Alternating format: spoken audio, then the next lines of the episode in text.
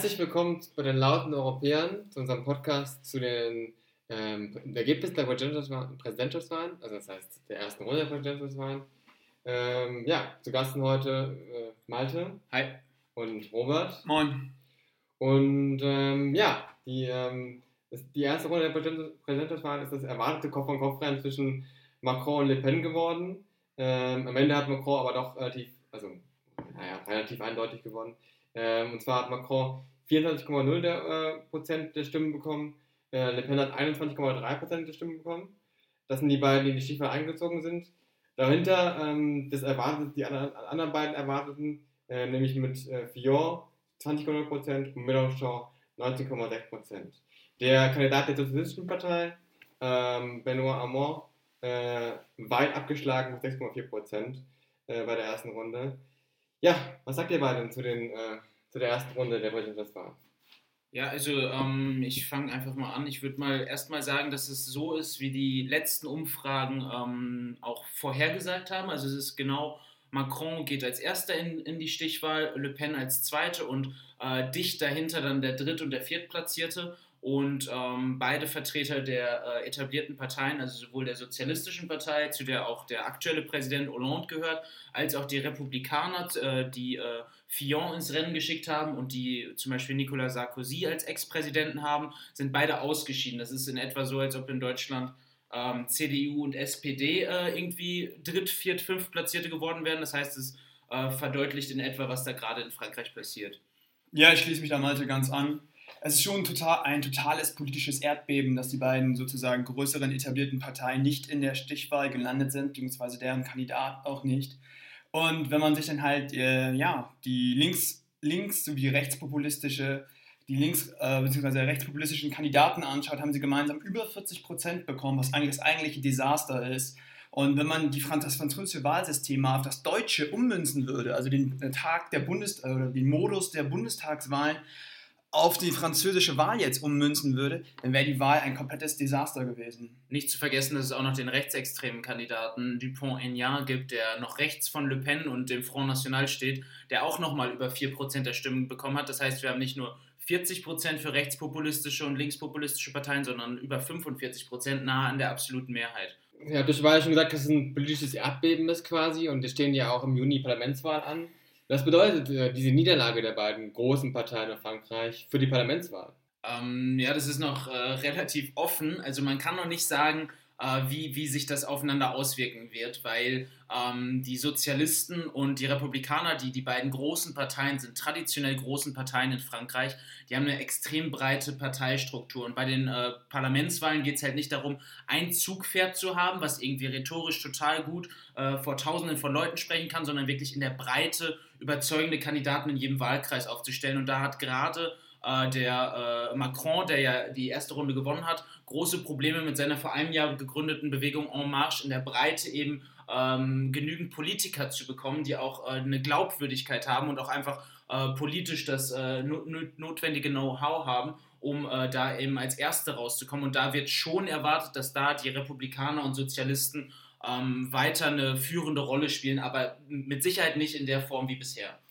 Ja, man muss auch gucken, in der französischen Medienlandschaft wird das sozusagen als dritter Wahlgang verstanden. Also wir haben natürlich die erste Wahl jetzt gehabt, letzten Sonntag, jetzt die französische Stichwahl, aber letztendlich wird die Kombination aus den beiden, einmal der Präsidentschaftswahl und der Parlamentswahl, den Ausschlag geben, wie Macron oder eventuell Macron, falls das werden würde, oder Le Pen denn die Regierung zusammenstellen würde. Ja, und sicher ist, glaube ich, was man sagen kann, weder Le Pen noch Macron werden eine Mehrheit in der, im Parlament haben. Und das heißt, es wird in irgendeiner Form eine notwendige Zusammenarbeit von eigentlich nicht befreundeten Parteien geben müssen. Und äh, da ist völlig offen, wie das passieren wird, weil eigentlich sagt man immer, die Franzosen mögen klare Verhältnisse. Das heißt, wenn der Präsident von den Sozialisten gestellt wird, dann verhalten sich die Wähler normalerweise auch so, dass es eine sozialistische Mehrheit im Parlament gibt. Und das ist äh, jetzt nahezu ausgeschlossen. Also sowohl eine Mehrheit des Front National als auch eine Mehrheit von, von En Marche im Parlament wird nahezu ausgeschlossen. Mhm. Man muss dazu erwähnen, dass falls Macron oder Le Pen ja eben jetzt äh,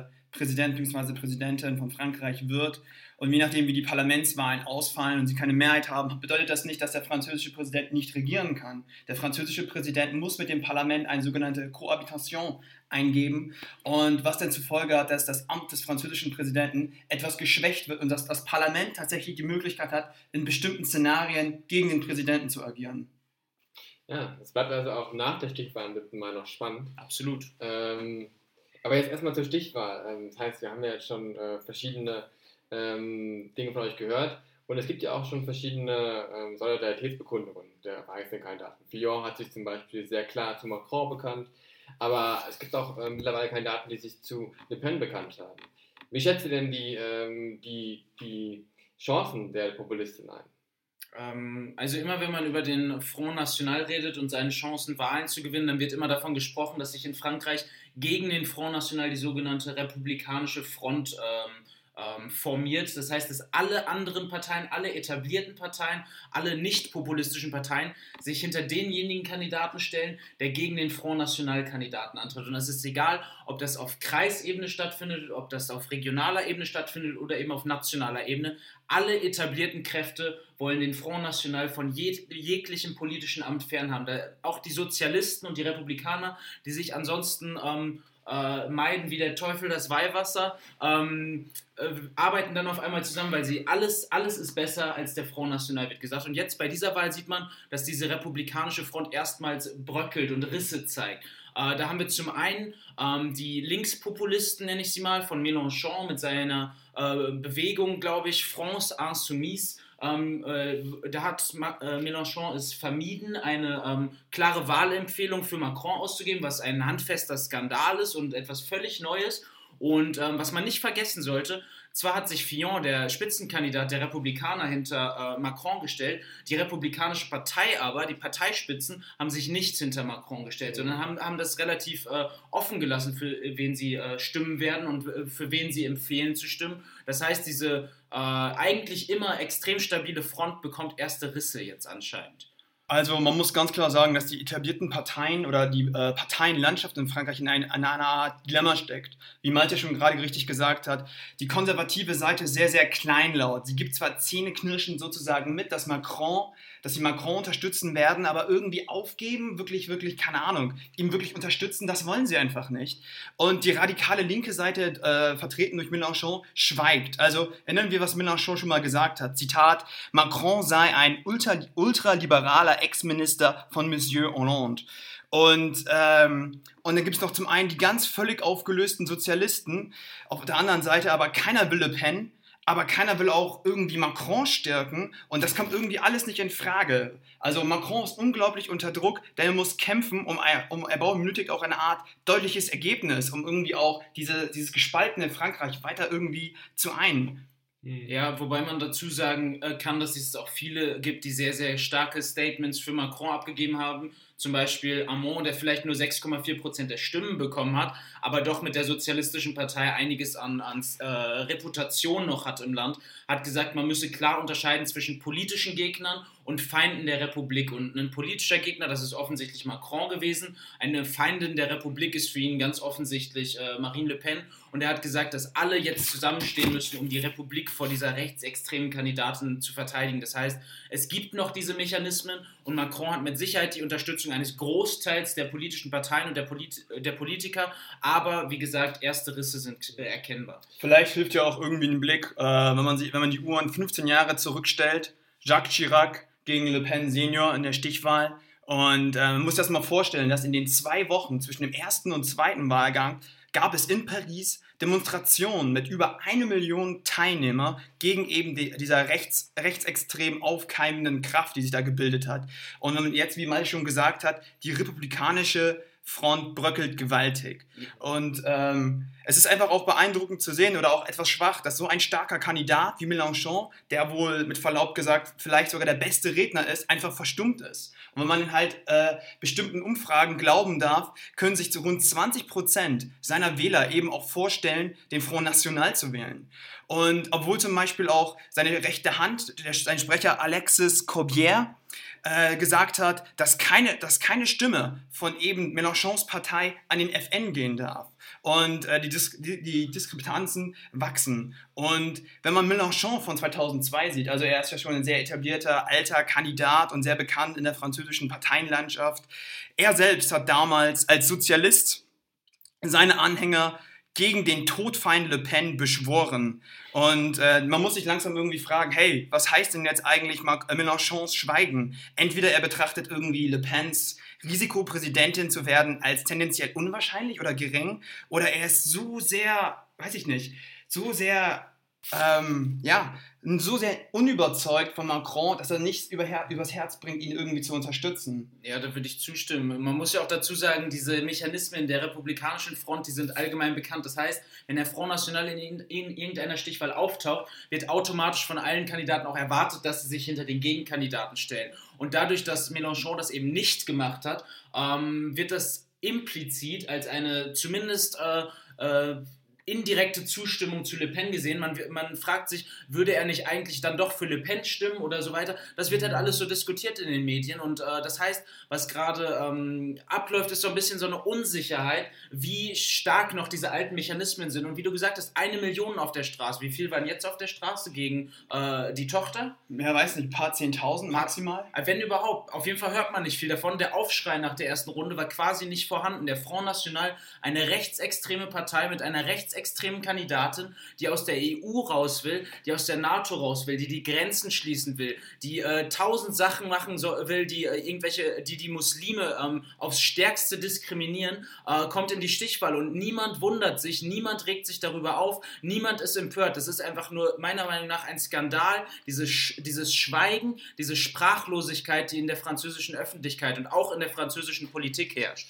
Genau, und um Alex' Frage jetzt versuch, äh, versuchen wir mal so ein bisschen zu beantworten, äh, wie wir die Chancen von Le Pen einsch äh, einschätzen. Le Pen hat sozusagen ihr erstes Etappenziel erreicht und es geschafft, den, äh, den Front National so ein bisschen zu banalisieren. Sie hat es geschafft, dass sie halt trotz der Hetze gegen Migranten, Muslime und auch gegen die Europäische Union und Europa äh, es geschafft, als Politikerin anzukommen und das mehr denn je. Ja, und es wird ernsthaft über ihre Themen diskutiert, anstatt zu sagen, das ist rassistisch, das ist äh, schlecht, darüber brauchen wir gar nicht reden, das ist idiotisch, was sie da vorschlägt, wird ernsthaft über ihre rassistischen und protektionistischen Themen äh, äh, diskutiert. Und äh, das, das ist mit Sicherheit auch, auch Teil des Problems, meiner Meinung nach.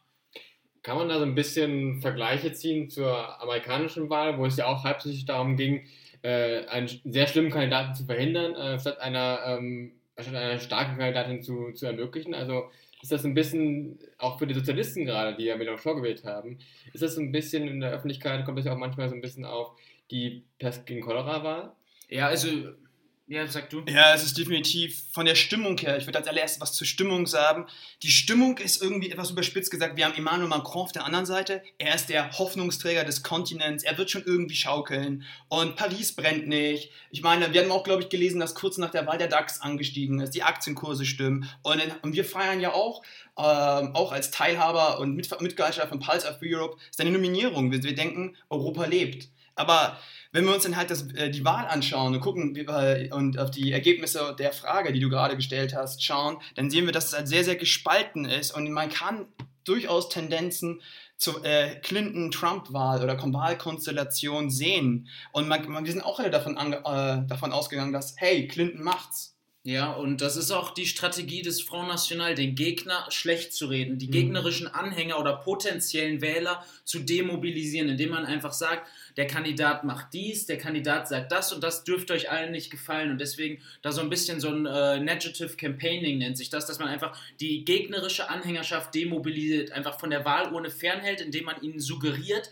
es wäre eine Pest-Cholera-Wahl. Aber es ist keine Pest-Cholera-Wahl, sondern es gibt einen guten Kandidaten, man kann mit ihm inhaltlich übereinstimmen oder nicht, aber er ist er ist pro-demokratisch und so weiter. Und auf der anderen Seite hat man eine rechtsextreme Kandidatin. Also ich sehe nicht, wie man die irgendwie auf eine Stufe stellen kann. Und äh, ich sehe das als zentrales Problem von Macron, dass gerade genau das passiert, was in den USA passiert, dass eben äh, diese, dieses Narrativ äh, von Pest oder Cholera gerade eben existiert und so dominant ist, was einfach objektiv einfach nur Käse ist. Und zum einen, zum, zum Abschluss bringe ich ein kleines Beispiel. Äh, fünf Tage nach der Stichwahl, also letzten Freitag, war der Front National und Le Pen äh, in Nizza Und wie wir alle wissen, vergangenen so äh, Sommer starben dort ähm, 86 Menschen aufgrund eines Anschlags.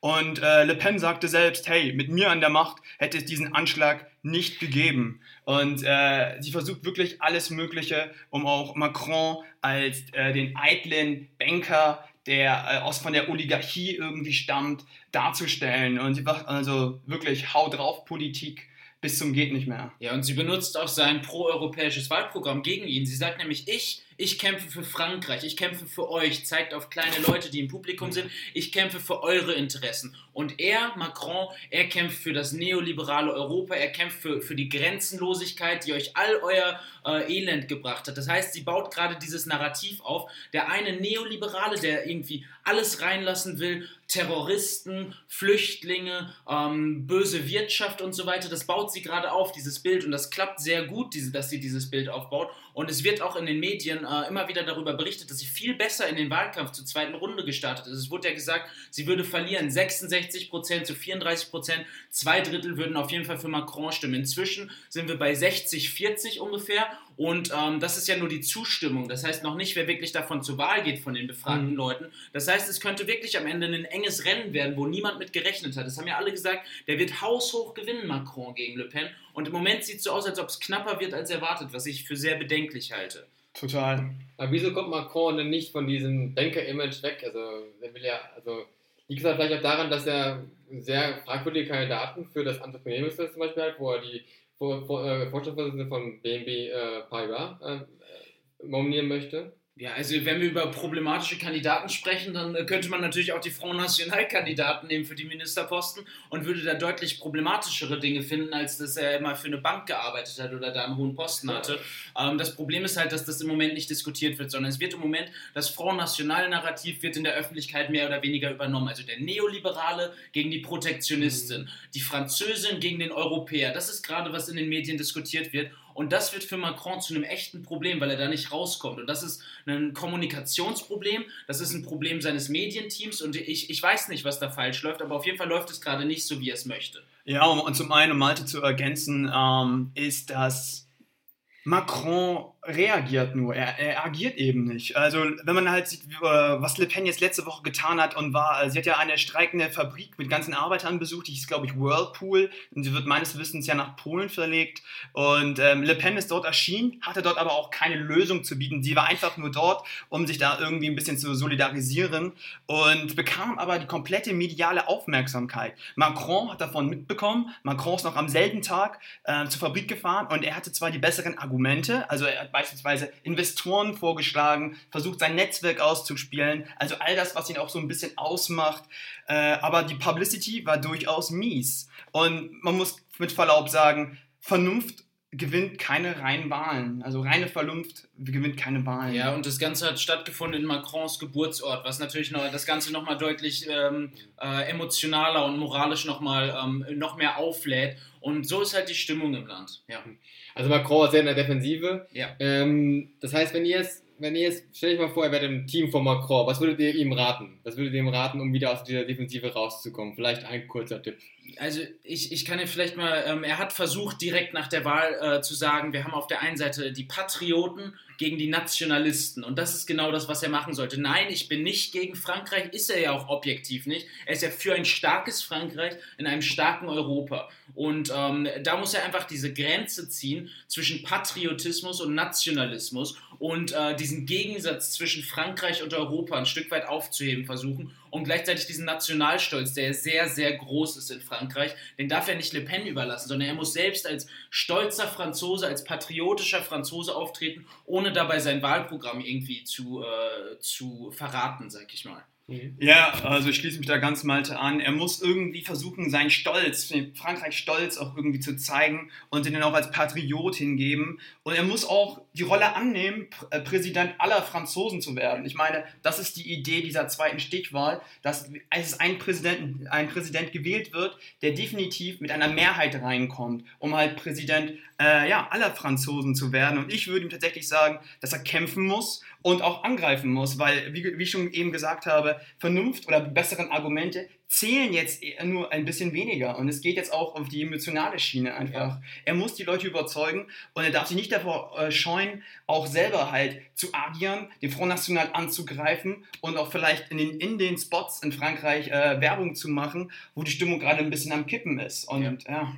Aber gerade dieser Gegensatz zwischen äh, Le Pen trennt das Land, weil was sie objektiv nicht ist, ist eine Präsidentin aller Franzosen. Selbst wenn sie gewählt würde, wäre sie die äh, Präsidentin eines Teils, eines sehr wütenden Teils und so weiter. Was Macron machen kann, er kann alles versuchen, alle wieder ins Boot zu holen. Sowohl die potenziellen Le Pen-Wähler, als auch die potenziellen Macron-Wähler, als auch die potenziellen Wähler von allen anderen in den Stichwahlen. Und das zeigt sich auch ein bisschen in den Wahlslogans, weil ähm, ich glaube, Le Pen sagt so ungefähr äh, Choisir la France, also wähle Frankreich, nach dem Motto wähle A oder B, du musst dich entscheiden. Was äh, Macron sagt, äh, Ensemble la France, also zusammen Frankreich. Und das ist genau der Gegensatz. Die eine spaltet und der andere zumindest potenziell kann wieder zusammenbringen, was zerbrochen ist, was irgendwie sich auseinandergelebt hat. Und zum anderen, um das abzuschließen, ähm, ist die Wahl für viele Leute, wird sie ja suggeriert, als ob es eine Pest- oder Cholera-Wahl ist. Und da entstehen natürlich auch Bewegungen, Bewegungen nicht wählen zu gehen oder eben einen leeren Wahl Wahlschein abzugeben. Das, die Bewegung heißt auf Deutsch beispielsweise Nein zum Patron